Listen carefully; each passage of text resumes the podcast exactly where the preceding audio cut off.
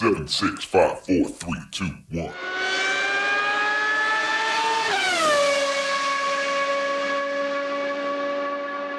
Herzlich willkommen zu Formel 1, dem Podcast mit Christian, ein spanischer Formel 1-Fan. Und mit Frank, einem deutschen Formel 1-Fan, nach dem großen Preis von Saudi-Arabien, der für Red Bull etwas besser lief, oder? Etwas ist gut. von null Punkten auf. Ja, wir kommen gleich dazu, dass es ein, eine Änderung gab, ganz, ganz hart, finde ich. Aber ja, äh, ja, für Red Bull ein super, super Wochenende. Auf jeden Fall besser als das davor, ja. Ja, also absolut der erste Saisonsieg für Max Verstappen und vor allem das zweite Rennen, der zweite Sieger. Äh, wieder der, der absolut grandiose Zweikampf ähm, Charles Leclerc, Max Verstappen. Das äh, äh, nach dem zweiten Rennen der Saison kann man das natürlich nicht sagen, aber das scheint so ein bisschen das Duell äh, dieses Jahres zu werden. Ne? Ja, hat sich schon ja im ersten Rennen ein bisschen kristallisiert, was dann ja wegen des Problems bei Red Bull am Ende nicht so war. Aber ja, das sieht erstmal so aus, als ob wir da ja einmal den Hamilton gegen den Leclerc ersetzt haben. Aber kommen wir noch dazu, denke ich mal. Als erstes würde ich noch mal kurz über das Qualifying reden. Ähm, wie fandest du das? Also für mich die ganz große Überraschung war Perez. Naja, für jeden. Ne? Also Sergio Perez äh, ist ein absolut guter Fahrer und hat letztes Jahr auch glänzende Momente gehabt war aber letztlich äh, logischerweise klar die Nummer zwei im Team. Und ähm, auch im Qualifying hat er nicht so wahnsinnig geglänzt, sodass man fast schon sagen könnte, ich glaube sogar Helmut Marko hat es klar gesagt, dass diese eine schnelle Runde im Qualifying eigentlich gar nicht so die Stärke von, von Sergio Perez sei. Aber er hat es diesmal voll hingebracht, ne? hat eine absolut Top-Runde hingezaubert und äh, unangefochten äh, ja, von, der, von der Pole gestartet. Also wirklich beste Bedingungen für ihn. Ich weiß jetzt nicht, ob man das im deutschen, in der deutschen Übertragung gesehen hat, aber der Vergleich auch zwischen den beiden Runden von Leclerc und Perez war sehr interessant. Die waren ja, ja, also ein normaler, normale Stoppuhr würde es gar nicht den Unterschied messen können, so, so knapp war die. Ja, 25.000 waren es, ne?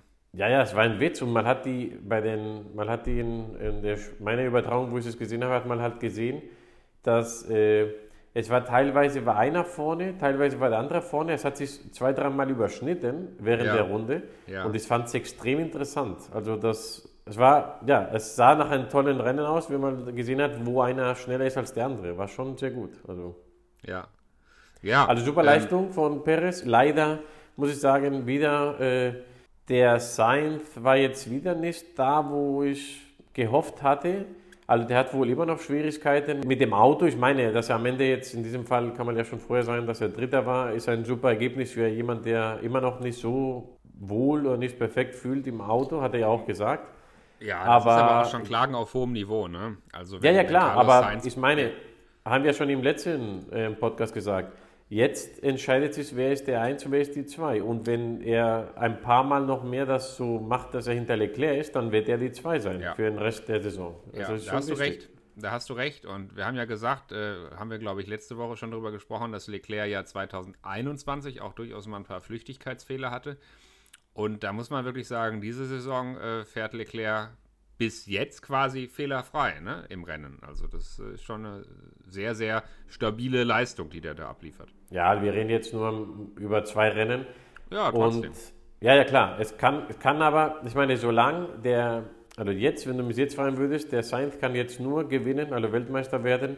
Jetzt, Stand heute, finde ich, wenn Leclerc wieder ein paar Mal Pech hat oder Mist baut. Ja? ja? Weil wenn er konstant immer zwei, drei oder Vierter wird, dann kann er Weltmeister werden, auch wenn er nie gewinnt. Ja? Aber wenn der andere keine Fehler macht wie bis jetzt und eigentlich super fährt, dann ist er ganz klar die Nummer zwei bei Ferrari. Ja, ja, ja. Ist richtig. Also wenn sich das so weiterentwickelt und Leclerc weiterhin äh, so, so auf dem Top-Niveau bleibt, dann wird es ganz, ganz schwierig für Carlos Sainz da äh, gegen seinen Teamkollegen äh, im intern, teamintern.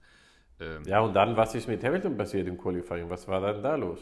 Ja, Hamilton, gut. Hamilton hat ganz offensichtlich, das haben sie auch zugegeben, an seinem Setup ein Experiment versucht. Wahrscheinlich so eine Art, äh, ja, so eine Art nach dem Motto, wir haben nichts mehr zu verlieren und es klappt sowieso alles nicht und jetzt probieren wir mal Setup-mäßig vielleicht ein bisschen mehr und, und wagen mal Setup-mäßig was. Ja, und es ging völlig nach hinten los. Ne? Also Hamilton ist äh, zum ersten Mal seit ganz, ganz langer Zeit nicht übers Q1 hinausgekommen. Ähm, Position 16 im Qualifying. Äh, ja, absolut schlecht, aber war wohl wirklich zu begründen damit, dass sie, dass sie einfach ähm, ja, versucht haben, an der Balance was, was ganz besonders zu machen.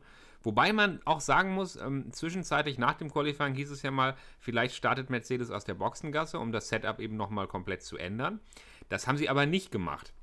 Sie haben natürlich einiges zum Rennen am Fahrzeug geändert, aber nicht so weitgehend, dass sie aufgrund der Änderungen gegen die Park-Fermé-Regeln verstoßen hätten und aus der Boxengasse hätten starten müssen. Das heißt, so wahnsinnig heftig äh, können sie beim Setup dann auch nicht mehr was geändert haben im Vergleich zum Rennen.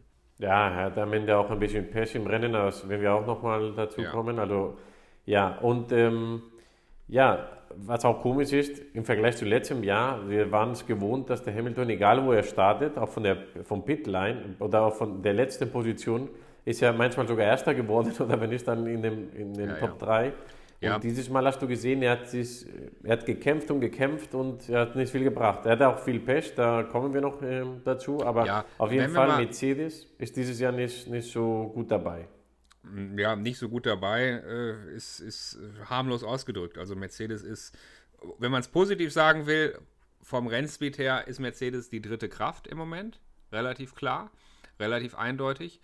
Äh, wenn, man, wenn man das Rennen jetzt komplett analysiert aber sie hängen äh, pro Runde fast eine Sekunde hinter den Top-Teams. Ne? Also das, was, das was mich persönlich sehr wundert, weil das war ja die Vermutung, dass äh, auch vor allem äh, Red Bull auch Probleme haben könnte, weil die beiden ja bis zum Ende gekämpft haben um die WM. Ja. Und dass andere Teams, ich sage jetzt mal Ferrari, ja, weil äh, kleine Teams, ja. die nicht so viel Budget haben, macht da wahrscheinlich auch nicht so viel aus, aber dass die Ferraris halt logischerweise mehr Zeit hatten, um das Auto zu entwickeln, ist auch klar und auch logisch und ist auch schön, dass es, dass es funktioniert hat. Aber dass Red Bull es doch hinbekommen hat, auf ja. Augenhöhe mehr oder weniger mit Ferrari zu sein und Mercedes, die Macht Mercedes es nicht geschafft hat, wundert ja. mich sehr. Also ja, das ist ein ganz interessanter Punkt. Ne? Haas hat es ja auf die Spitze getrieben und die Entwicklung für 2021 schon früh komplett eingestellt alles auf 2022 gesetzt, auch relativ erfolgreich, wenn man sieht, was die für einen Sprung gemacht haben. Und ähm, ja, du hast völlig recht, Red Bull hat, es, äh, hat diesen Spagat wirklich perfekt gelöst. Ähm, 2021 bis zum Schluss entwickelt und 2022 trotzdem ein Top-Auto hingestellt. Mercedes ähm, hat tatsächlich wohl Motorenprobleme, also was den, was den Speed angeht. Ähm, denen sind ja auch einige, einige Ingenieure, einige Entwickler aus ihrem Motorenteam abgewandert, teilweise zu Red Bull abgewandert. Dazu muss man jetzt wissen, dass Red Bull seit dieser Saison quasi ein Motorenhersteller ist. Honda ist ja mit dem Ende der letzten Saison ausgestiegen und Red Bull fährt jetzt offiziell mit dem eigenen Motor, wobei Honda immer noch bei der Entwicklung ähm, und bei der Produktion mithilft. Also die sind immer noch Motorenpartner. Ähm, da sind aber einige Ingenieure wohl von Mercedes zu Red Bull abgewandert. Und ja, ich weiß nicht, ob das der einzige Grund ist, das weiß natürlich keiner so richtig, aber es passt alles so ein bisschen ins Bild. Und, und, und Mercedes, ich habe letzte Woche noch gesagt, Mercedes wird den, Vorstand, wird den Vorsprung, äh, den die anderen haben, äh, auch, auch schnell aufholen oder zumindest verkürzen, äh, weil sie ganz dezidiert Probleme haben mit dem Bouncing, die sie in den Griff kriegen können. Aber nach diesem Wochenende würde ich sagen, die Probleme liegen wahrscheinlich tatsächlich auch ähm, am Speed, was sich durch den Motor ergibt. Und das könnte tatsächlich ein bisschen schwieriger werden, als ich das letzte Woche noch gedacht habe, für Mercedes das aufzuholen. Denn wie gesagt, fast eine, fast eine Sekunde pro Runde haben sie im Rennen auf die Spitzenteams Red Bull und Ferrari eingebüßt. Also wenn jemand das schafft, dann wird es Mercedes sein, aber es wird bestimmt nicht einfach. Und wo du Haas angesprochen hast, äh, ja, schwerer Unfall von äh, Mick Schumacher ja, richtig. Wobei ich auch sagen muss, auch davor, um ehrlich zu sein und jetzt wirklich das erstmal außen vor zu lassen, der Magnussen hat ihn wieder fertig gemacht im Qualifying. Also das war wieder Magnussen auf einem anderen Niveau. Also. Ähm, ja, völlig richtig. Mick Schumacher durch den schweren Unfall konnte das Rennen natürlich nicht starten. Ähm, aber unterm Strich bleibt stehen, dass Magnussen jetzt in zwei Rennen in Folge Punkte geholt hat und Schumacher nicht. Und im Qualifying, genau wie du sagst, ähm, Magnussen auch, auch schon stärker aussah. Also ähm, ja, für Mick Schumacher wird es, äh, wird es wirklich äh, langsam interessant. Ne? Ähm, da, da muss jetzt wirklich, wirklich was kommen von ihm. Äh, aber dieses Wochenende selbstverständlich durch den Unfall überschattet, den er im Qualifying hatte, schwerer Unfall. Ähm, ja, da ist das alles so ein bisschen außen vor. Da hoffen wir einfach mal, dass er da auch äh, psychisch das Ganze gut wegsteckt und in Australien ähm, möglichst unbeschadet und unbelastet von diesem Unfall wieder, wieder ja, das hoffen wir natürlich auch und äh, ja, dass er vielleicht auch ein bisschen mehr Glück hat in den nächsten, in den nächsten Rennen und so. Aber ja. ja, das ist halt das Problem. Er hatte halt den Mazepin als Partner, wo ja, er ist ein guter Fahrer, ganz klar, sonst wäre er nicht da. Aber klar, Mazepin war halt viel schlechter und dann konnte man halt nicht so richtig wissen, wie gut ist äh, Mick Schumacher. Ja. Äh, vielleicht war er ein super Fahrer, aber mit dem Mazepin kann man das auch nicht wissen. Aber jetzt, wo du einen Fahrer hast, wo man sich messen kann und wie wir schon gesagt haben, nicht der Beste der Welt, ja, du hast jetzt kein Hamilton als Partner oder so, dann ist es schon sehr hart, wenn du immer besiegt wirst. Also es wird hart für ihn und mal sehen, ob er noch Glück hat dieses Jahr. Wenn man, also. wenn man auf die Karriere von Mick Schumacher schaut, dann kann man so ein bisschen analysieren, dass er in allen Rennserien, in denen er so gestartet ist, eigentlich ein bisschen länger gebraucht hat, um Fuß zu fassen. Dass er immer so ein bisschen länger gebraucht hat, um an die Spitze zu kommen. Aber Mick Schumacher hat 2020 die Formel 2 gewonnen und äh, damit hat er schon bewiesen, dass er absolut in die Formel 1 gehört. Also da müssen wir jetzt generell über, über die Qualität eigentlich von ihm äh, nicht, nicht streiten. Aber wie heißt es so schön, du bist immer nur so gut, äh, wie dein letztes Rennen war. Und ähm, ja, momentan gegen, gegen, gegen Magnussen, da muss mehr kommen. Also da bin ich wirklich gespannt, wie schnell Mick Schumacher da so eine Art Wende schaffen kann und, und da nochmal wirklich ein paar Statements gegen ihn, in, gegen ihn teamintern setzen kann. Das wird, wird ganz interessant werden noch. Ja, und dann, ich würde jetzt nochmal zum Schluss sagen, wie du auch schon vermutet hattest, ähm, Vettel hat nicht teilgenommen an diesem Rennen.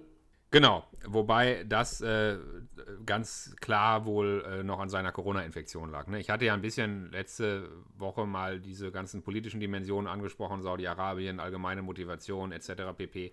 Aber mhm. das mal außen vor gelassen, Vettel war halt noch Corona-positiv und damit hatte sich das erledigt. Ähm, für Vettel dann in zwei Wochen in Australien sein erstes Saisonrennen. Ne?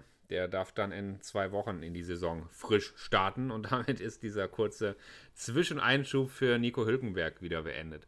Der auch leider nicht so viel Glück hatte oder nicht so viel zeigen konnte. Also, ja. Richtig, letzter ist er geworden. Äh, war aber trotzdem zufrieden mit seinem Rennen. Naja, gut. Aber wenn wir jetzt doch nochmal äh, ganz klar auf das Rennen zu sprechen kommen, es sind tatsächlich fast alle auf, äh, auf gelben Reifen gestartet. Ne? Also Hülkenberg, Hamilton und Magnussen die einzigen auf hart, die so ein bisschen was riskiert haben von weiter hinten. Ansonsten praktisch die, die komplette Spitzengruppe, das komplette Feld auf gelb gestartet. Und es war klar, es wird eine Zwei-Stopp, vielleicht sogar eine Ein-Stopp-Strategie. Letzte Wochenende haben diese ganzen Predictions nicht so richtig gestimmt. Da war es am Ende ein Drei-Stopp-Stopper für die meisten. Diesmal hat es gestimmt, ne? Ja, eine der ersten spannenden Szenen im Rennen, eine der ersten Aufregerszenen äh, war zwischen Ocon und seinem Teamkollegen, deinem Freund Alonso. Was war denn da los, bitte? ja, erklärst du mir, wenn du es weißt, was da los war. Na, also, offensichtlich keine Teamorder bei Alpine, oder? Ja, das hat mich auch gewundert. Also ich finde, das ist schön für die Zuschauer, aber riskant für das Team. Und man hat schon manchmal, es war ja nicht das einzige Mal im, im Rennen zwischen den beiden, wo, wo man schon dann die, die Pitwall gesehen hat und schon gesehen, dass halt das Team sehr nervös war. Ja, die wussten auch nicht, was, was sie am besten machen. Am Ende haben sie dann doch Teamorder gegeben, aber ich finde viel zu spät. Also das wäre schon, es hätte viel passieren können. Also, ja. Es war verdammt knapp. Also die beiden wären da es hat nicht viel gefehlt für den, für den teaminternen Unfall. Und das wäre ein schwerer Unfall geworden auf der, auf der Langgeraden. Ne? Als, Aber das als, Lustige äh, ist, du hast dann die Aussage von Ocon gesehen. Also er hatte Spaß, hat er gesagt. Also. Ja, klar. Also es ist alles gut gegangen. Es ist nichts passiert. Und hinterher haben alle das so ein bisschen weggelächelt und, und für, für gut befunden. Aber es war echt knapp. Also, dass das teamintern so hart gefeitet wird. Klar, als Zuschauer, als Fan freut es einen. Aber äh, ja, Ocon ist ein ganz schön harter Hund, was das angeht. Also ja, also da das, geschlagen. Ja, ich weiß nicht, ob Alonso alt wird oder Ocon sehr gut ist, aber das ist halt nicht für, für Alonso ist das nicht, nicht so normal, dass sein Teamkollege in Parole bieten kann und auch sogar besiegen kann. Ja. Und wie gesagt, ich weiß nicht, ob Alonso nachlässt oder Ocon sehr gut ist, weil Alonso war ja immer ein guter Fahrer oder auch für, für auch andere Teams und so immer einer, der, wo man sagt, okay, mit dem, der fährt gut, je nach, je nach Auto kann er besser oder schlechter, aber er kann gut fahren. Aber dass ein Teamkollege ihn besiegt oder ja, mitmachen, mithalten kann, ist für ihn nicht normal. Also. Ja, ja, auf jeden Fall ein sehr spannendes Duell. Wenn man weiter guckt im Rennen, dann äh, hat von der Spitzengruppe äh, Sergio Perez äh, die Boxenstops eröffnet. Ne? Perez ist von der Spitzengruppe als erster reingekommen. Ähm, Leclerc hat es an der Stelle so ein bisschen opposite zu ihm gemacht. Da war nicht ganz klar, ob Ferrari Leclerc in den, äh, ob, ob, Ferrari den äh, Perez in den, in den ersten Boxenstopp gelockt hat mit so einer Art Finte. Ähm, aber ich glaube, es war einfach der, der Zeitpunkt zu stoppen. Also für Leclerc war klar, er probiert den Undercut und wenn, äh, wenn Perez selber reinkommt, dann macht er halt das Gegenteil, bleibt draußen und probiert den Overcut. Ne? Also ich glaube auch, ich glaube nicht, dass es, also das wird man nie wissen, aber ich glaube nicht, dass es ähm, nur ein angedeuteter war. Ich glaube einfach, die haben gesagt, wir machen jetzt einfach das Gegenteil. Ja. Was, die, was der vorne macht. Ja. Macht ja auch Sinn in dem Moment. Ja, klar. Aber das ja. Problem ist halt, der, der Perez hatte extrem viel Pech. Extrem ja, das, viel also Pech. das war wirklich der Moment, wo Perez sein Rennen verloren hat, ohne dass er viel dafür konnte. Ne? Er fährt in die Box, er öffnet die, die, die Boxenstopp-Riege und äh, unmittelbar danach ist es wieder mal Latifi, der sein Auto in die Mauer setzt. Genau, mit dem Pech, dass der Perez war einer der wenigen, der, der gestoppt hatte. Ich weiß nicht, ob der Einzige, auf jeden Fall von den Top-Teams der Einzige. Von den Top-Teams der Erste, ja. Es hatten schon andere gestoppt dahinter, aber vorne war ja der Erste. Und, ja. Genau, und dann direkt danach, aber wirklich direkt danach, äh, Unfall und äh, Virtual Safety Car. Ne, richtiger Safety Car war das sogar, oder? Ja, es war wieder so komisch. Es war wie letzte Woche. Im ersten Moment zeigen sie Virtual Safety Car an. Du siehst aber das Wrack auf der Strecke stehen. Du siehst das Wrackteile auf der Start- und Zielgerade liegen. Und es ist für mich als Zuschauer hundertprozentig klar, dass da jetzt ein Safety Car, das echte Safety Car kommen muss. Und trotzdem bleiben noch 10, 20 Sekunden das Virtual Safety Car stehen, bevor sie das echte rausschicken. Es ist mir letzte Woche in Bahrain schon aufgefallen und jetzt wieder. Finde ich ein bisschen seltsam. Ich weiß nicht, warum sie da so. Neue Rennleitung ist das. Ähm, so viel Kritik wie bei Masi ähm, war, ich, ich, behaupte mal, in diesem Wochenende wäre es massig gewesen, wäre es ähm, sehr viel Kritik auch gewesen, weil auch ne, beim, beim zweiten äh, Problem mit dem, mit dem Virtual Safety Car, wo, wo dann die Autos einfach liegen geblieben sind ähm, vom Pitstop, weißt du, da, da hast du die Marshalls in der Piste am Laufen gesehen und die haben die Autos geschoben und da war ja. ein Virtual Safety Car. Das hat mich auch überwundert. Das war, das war die zweite Szene später im Rennen. Ne? Ähm und das wäre bei Massi, wenn das Massi gemacht hätte, wäre es äh, sofort Mordskritik gewesen. Und da hat ja. keiner was gesagt. Da sind Personen auf der Strecke mit einem Virtual Safety Car. Ja. Da weiß man ja genau, äh, das ist viel gefährlicher, weil du hast zwar eine gewisse Rundenzeit, die du einhalten musst, ja. aber wenn der Fahrer Lust hat oder dumm ist und einfach in der, in der, äh, im Sektor, wo gerade die Leute rumlaufen, da Gas geben will, dann kann es sehr böse enden. Also das verstehe ich nicht. Also.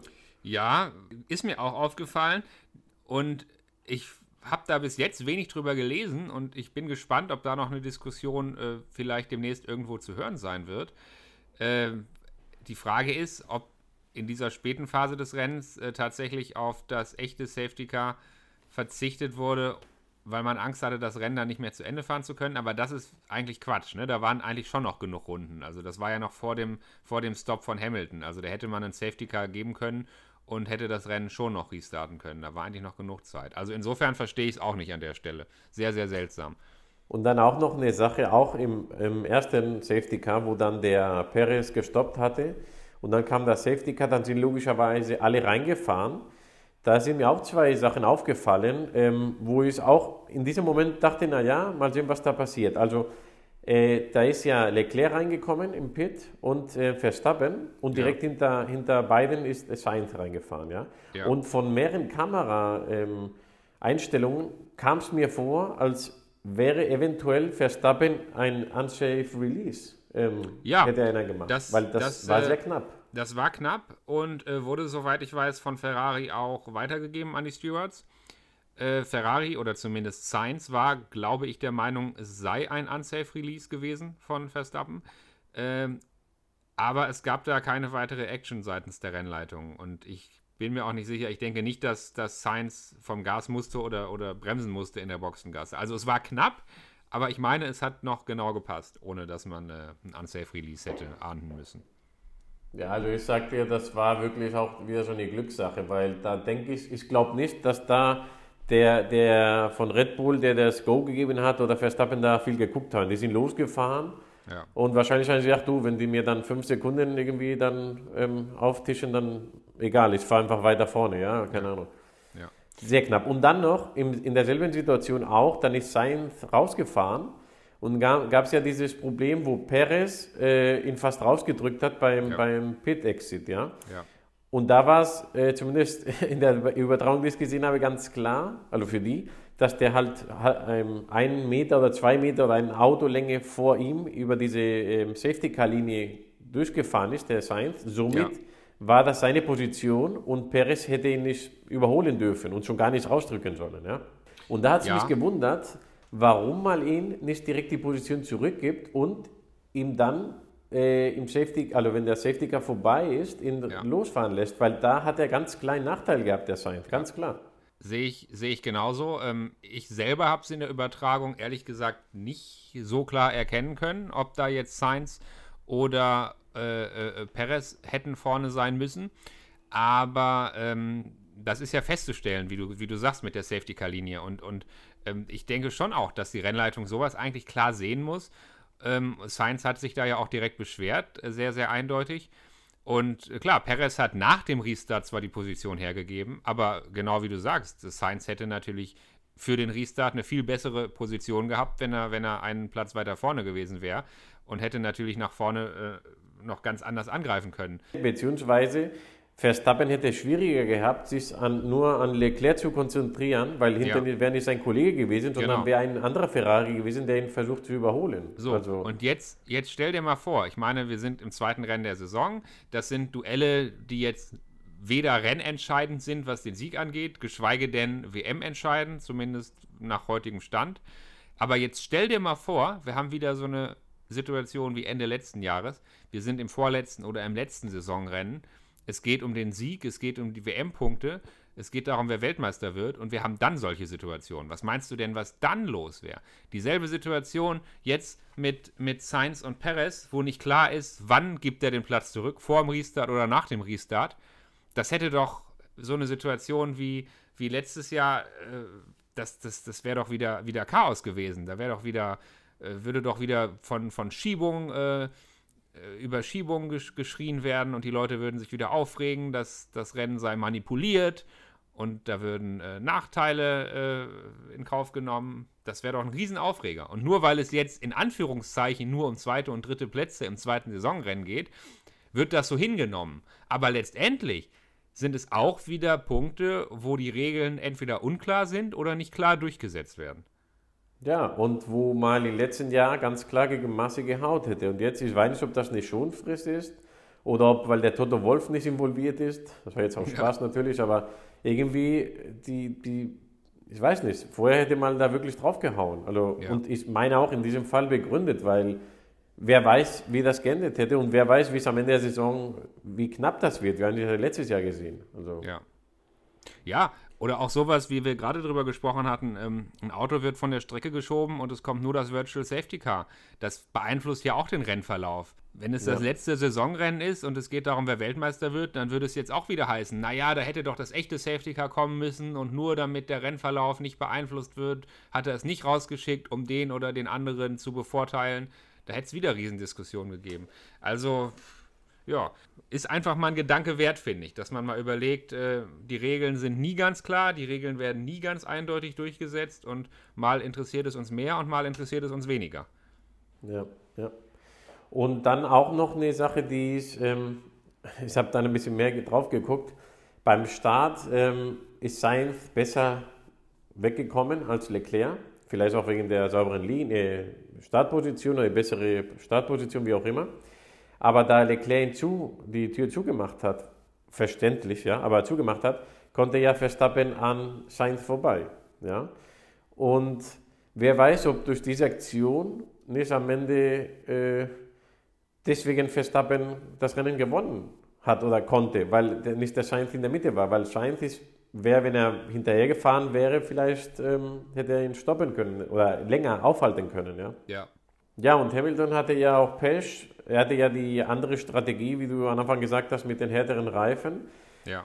Der hatte halt Pech, weil als er dann rein hätte kommen sollen, was dann auch gepasst hätte, er hatte wieder mal so ein Hamilton-Glück, wie es mich immer ärgere manchmal, dass gerade wenn dann äh, das Safety Car kommt, hätte er dann stoppen können und hätte nur einen Stopp gehabt und alles super hat er, ähm, ja, um, weiß nicht, das, halbe das Sekunde Virtual Safety so. Car. Du meinst das Virtual Safety Car, ne? Das war die Szene, als, als Alonso dann äh, Probleme hatte. Alonso ist ausgefallen. Äh, und dann war so eine genau. kuriose Szene, wo innerhalb von einer Runde praktisch drei Fahrer ausgefallen sind. Erst wurde Alonso langsam, dann stellt Ricciardo sein Auto an der Pitwall ab. Ja, alle, alle haben es noch versucht, bis zu in, in Pit rein und haben es nicht hinbekommen. Genau. Und da, und die, da war auch das, das Thema, oh, vielleicht, vielleicht machen sie ähm, den Pit zu. Also ja.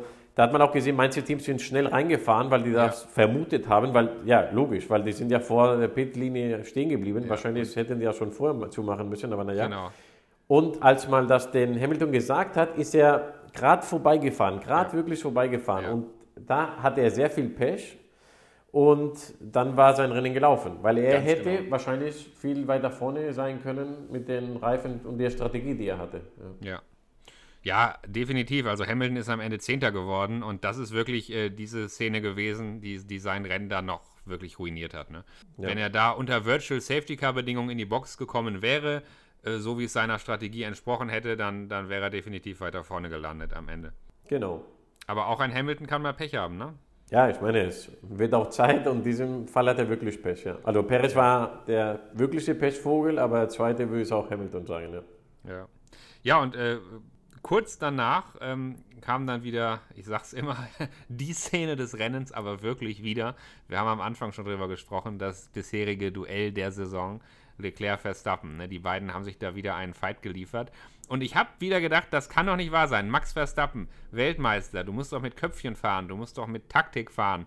Und da macht er wieder denselben Fehler wie letzte Woche in Bahrain, überholt in der ersten DRS-Zone und wird in der zweiten DRS-Zone von Leclerc wieder kassiert. Und ich behaupte, Leclerc hat am Anfang dieser Szene ihn wieder so halb absichtlich vorbeifahren lassen, bewusst vom Gas gegangen, bewusst nicht dagegen gehalten, weil er genau wusste, wenn ich mich jetzt gut positioniere, kann ich ihn in der zweiten DRS-Zone wieder zurück überholen. Und es hat wieder, zumindest anfangs, für Leclerc funktioniert. Ganz deiner Meinung und ich glaube, das war auch so. Aber dieses Mal hat äh, Verstappen wohl daraus gelernt, aus, aus, seinen Fehlern und hat es dann doch hinbekommen. Aber ja, am Anfang ja, dachte ich auch, wie? jetzt geht es wieder wie? los. Er hat ja, also erstmal muss ich sagen, dass er diesen Fehler überhaupt wieder gemacht hat, spricht ja schon Bände. Und in der zweiten Runde übertreibt er dann, also in der nächsten Runde übertreibt er dann wiederum in die andere, ins andere Extrem. Und das war ja wohl wirklich der Hammer, wie die beiden da auf, auf die DRS-Linie zubremsen, Verstappen einen stehenden Reifen hat und, und die beiden da, darum kämpfen, wer als Zweiter über diese DRS-Linie fährt. Das war doch wohl absurd. Das ist genauso eine Sache, die letztes Jahr äh, gewesen wäre mit Hamilton. Genauso. Also der Unterschied ist, dass dieses Jahr, finde ich, fahren die irgendwie sauberer. Ich weiß nicht, ob Verstappen sauberer fährt oder Hamilton das Problem war. Aber in diesem Nein. Jahr haben wir ganz ähnliche Situationen. Ja. Aber es passiert weniger. Wie ich, gesagt, glaube, ich, nicht, ob, ja. ich, glaube, es wäre, ich glaube, es wäre unfair, jetzt zu sagen, Hamilton ist dann das Problem, weil es jetzt sauberer abläuft. Ich glaube, das liegt einfach daran, dass wir viel früher in der Saison sind ähm, dass die Emotionen noch nicht so hoch kochen und ähm, dass alle sich noch ein bisschen vorsichtiger verhalten, weil alle noch ein bisschen, ja, noch ein bisschen mehr zu verlieren haben oder weniger zu verlieren haben, wie man sieht. Aber es geht halt noch nicht so sehr um das, um das WM-Finale wie, wie letztes Jahr dann. Das kann sich aber noch entwickeln. Also das, das, das Duell äh, Verstappen-Leclerc, wenn es dann später wirklich mal darum geht und wenn sich wirklich rauskristallisieren sollte, dass die beiden das unter sich ausmachen und dass es knapp ist, dann kann das Duell noch genauso dreckig werden wie letztes Jahr. Also da muss man sich, glaube ich, nichts vormachen. Also mir ist dann auch noch da zwei Sachen aufgefallen. Als erstes ist Verstappen jetzt der, die, der neue, die neue Heulsuse, die, der neue Hamilton, der war dauernd am Jammern. Ja, der hat die Linie gekreuzt und Pitt zwei, dreimal gesagt und dann hat er die Zeit irgendwie in Virtual Safety Car, ähm, also er hat dauernd sich beschwert über, über äh, Leclerc und der war dauernd am Rumjammern. Wie gesagt, ich weiß nicht, ob, ob es dieses Jahr schlimmer ist, aber für mich, das hat mir überhaupt nicht gefallen. Mhm. Und was mir sehr gefallen hat, war, dass äh, Leclerc nach dem Kampf, wirklich super Kampf zwischen beiden, das war wieder toll für die Fans, das war sauber, das war spannend, das war lustig teilweise, wie du auch schon gesagt hast, als sie dann beide gebremst haben und so. Aber als der dann gewonnen hat, und das war auch nicht irgendwie 30 Runden später, sondern knapp danach, weil der Verstappen hat ihn ja knapp vor Ende erst überholen können und so, ja. Hat er ihn ja, es gratuliert. War halt die, es war halt die dritte Runde dieses Kampfes. Ne? In der ersten Runde äh, hat Leclerc ihn auflaufen lassen und wieder überholt. In der zweiten Runde hat Verstappen zu hart gebremst vor der DRS-Zone und Leclerc konnte dann vorne bleiben in beiden DRS-Zonen. Und ähm, in der dritten Runde hat, hat Verstappen es dann ein bisschen cleverer angestellt und ihn geknackt. Aber ich erwarte eigentlich von einem Topfahrer vom Kaliber des Max Verstappen, dass er dieses Manöver, was er dann in der dritten dieser Kampfrunden vollzogen hat, dass er das von vornherein hätte einplanen müssen. Also ist einfach mal, ich behaupte das einfach mal ganz frech, ein Topfahrer muss von vornherein mit der richtigen Taktik angreifen und ihn sofort auf diese Art und Weise überholen. Naja, ich weiß noch, als, als der äh, letztes Jahr der Hamilton an Alonso nicht vorbeikam in vier, fünf Runden oder acht Runden. Das war auch extrem. Also deswegen, ja. manchmal ist es nicht so, wahrscheinlich ist es nicht so einfach. Aber wie gesagt, ich will es nochmal betonen, weil das hast du jetzt einfach so jetzt überspielt. Aber der Leclerc hat ihn gratuliert. Hat ja. über Funk gesagt, Gratulation an Max, das hat er super gemacht und so. Das ja. habe ich weder von Max gehört, noch von Hamilton, von keinem gehört, die so in diesem Moment. Konkurrenten waren und, und gerade wenn es noch heiß ist, ja, weil wenn du dann aus dem Auto rauskommst und was trinkst und dann in den Interviews gehst, da kannst du immer noch kurz überlegt oder runterkommen oder ein Pressesprecher sagt halt die Klappe, ja.